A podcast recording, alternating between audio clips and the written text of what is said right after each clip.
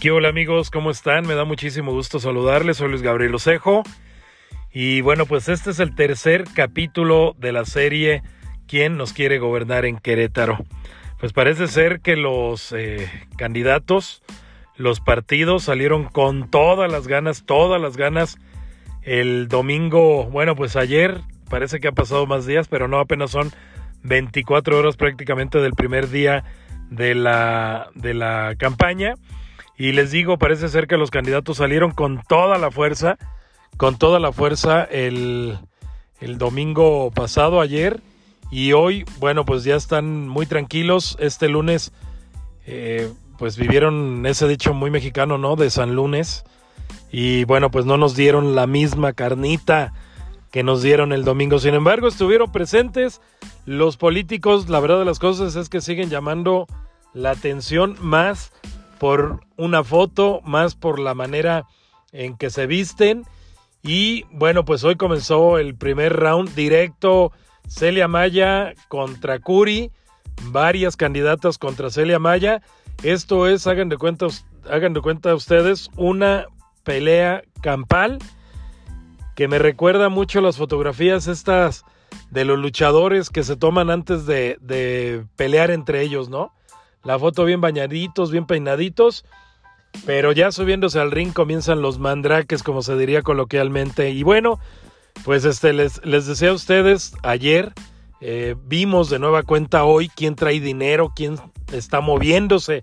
Realmente, ¿a quién le interesa gobernar? Quiero decirles, yo para no echar tierra, me voy a, voy a omitir los nombres, pero creo que es evidente quién quiere gobernar Querétaro.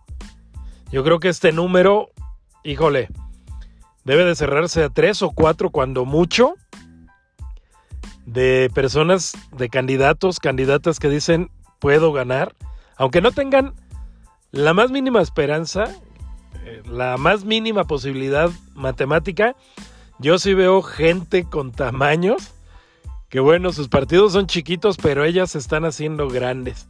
Y les decía, no quiero echarle tierra a ningún candidato para que no digan, ay, esto es pagado. Ay, este, no quiere hablar de mi candidato, de mi candidata, no, no voy a echar tierra, pero la verdad de las cosas que veo acerca de seis candidatos que realmente están ahí para cumplir un requisito. Yo no sé si hicieron esta, este registro, si se registraron como candidatos a gobernador o a gobernadora para que quede en su currículum, ¿no? Han de decir algunos, qué bonito se ve que aparezca yo como candidato, como candidata a gobernadora de Querétaro.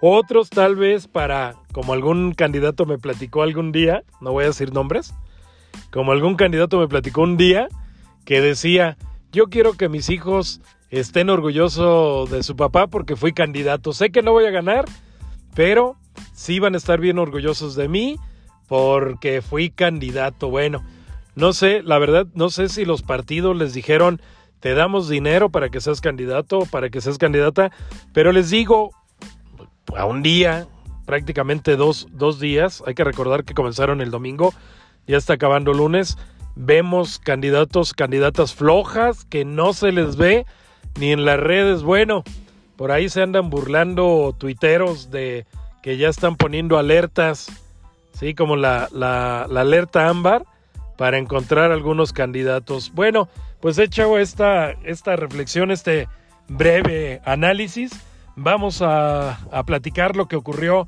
este lunes 5 de abril, prácticamente a 31 días de las elecciones, no, 61 días, perdón, 61 días de las, de las elecciones que habrán de dejarnos un gobernador, 18 presidentes municipales y 25 diputados locales y 5 diputados federales. Bueno, pues hoy eh, el candidato eh, Mauricio Curi caminó varias calles de municipios metropolitanos, sobre todo aquí en Querétaro hizo, hizo campaña donde me parece que es uno de los talones de Aquiles muy graves del Partido Acción Nacional, que es el tercer distrito. Mira, te voy a decir por qué el tercer distrito. El tercer distrito se le complicó mucho al PAN en fechas pasadas, se lo complicó muchísimo al PAN eh, en, el pasado, pero más se le complicó en, el pasado proceso electoral, donde este, Tania, Tania Palacios perdió la elección frente a Mauricio Ruiz, que ahora ya pidió licencia, bueno, tiene un buen rato que pidió licencia por el escándalo este de su título como contador o como licenciado en administración. Bueno, para no hacerles el cuento largo, eh, ahí este, el, el PAN está cojeando mucho, pero mucho, sobre todo porque trae un candidato que no le va a ayudar mucho, que es Enrique Correa. ¿eh? Enrique Correa salió muy mal y él es el candidato del PAN en ese distrito. Y bueno, pues hoy Mauricio lo, lo recorrió, lo va a seguir recorriendo a Luis Nava también se le va a dificultar muchísimo. Se le va a dificultar muchísimo ese, ese distrito. El segundo también. El segundo distrito electoral también. Eso es ya tierra de Morena. Tendría que pasar algo extraordinario para que el PAN ganara con, con este Manuel Pozo, que va en, en candidatura. Fíjate nada más, fíjense nada más qué tan difícil la tiene el PAN que decidieron mandar a un priista a competir por un por ese distrito. Y en el tercero, les insisto, la tiene muy complicada el Partido Acción Nacional. Son los el talón de Aquiles. Y me vas a decir, bueno, son dos distritos de los 15 que hay en, que hay en, Querétaro. Pero mira, si se pierde el tercero y el segundo, eh, estaría en riesgo la presidencia municipal y por ende estaría en riesgo la gobernatura. Bueno, pues Mauricio Curi no, no hace mucha, no hace propuestas, más bien retoma las que ayer eh, nos platicó, esta del, del, segundo piso, del salario azul, eh, prácticamente fue lo, lo, que reafirmó Mauricio Curi. También les platico lo que hizo Celia, Celia Maya, también estuvo muy discreta en este San Lunes, yo me imagino que es un lunes de planeación, estuvo en, en algunos eventos muy pequeños, eh, tuvo un Zoom ciudadano, un encuentro ciudadano a través de las redes sociales y a través del Zoom, y bueno, pues eh, yo creo que lo más relevante de Celia este día es que tira los primeros mandraques, bueno, madrazos, golpes políticos a quien, bueno, sabe que es el primer lugar de la contienda, que es Mauricio Curi, lo critica duramente a través de las redes sociales, dice que, que Mauricio no, no es congruente porque se está colgando de programas sociales, como si los programas sociales fueran solamente de un partido. Dice que están colgando de, de, de, ¿cómo se llama? De los programas sociales como el darle dinero a las jefas de familia o como el seguro del desempleo o el segundo piso que dice fueron obras y fueron propuestas del, del candidato Andrés Manuel López Obrador. Eh, lo hace duro, hace dura esta, esta eh, Celia Maya, esta, esta confrontación abierta. Y bueno, pues es lo que nos deja el segundo día de campaña de Celia Maya. Tercer lugar, bueno, aparentemente y también por las encuestas, hablamos de Abigail Arredondo, que bueno, quiero decirles que lo que más destacó, lo que más has destacado, ha destacado eh, Abigail, son dos temas y son temas, bueno, tres temas, cuatro temas, pero hasta el momento sigue dando de qué hablar.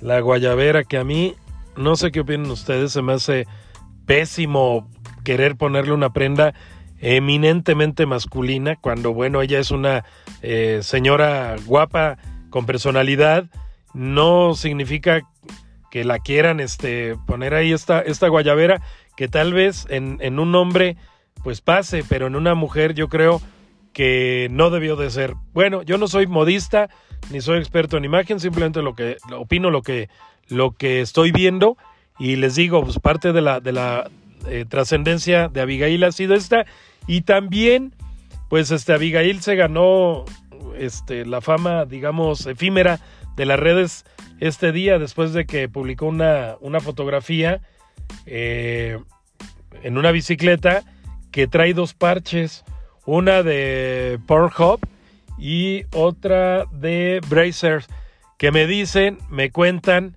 que son páginas de pornografía. Yo no las conozco, Pero bueno, doña Abigail se subió en esa bicicleta, yo creo ni se dio cuenta, o tal vez hasta lo hizo a propósito para que estuviéramos hablando de ella.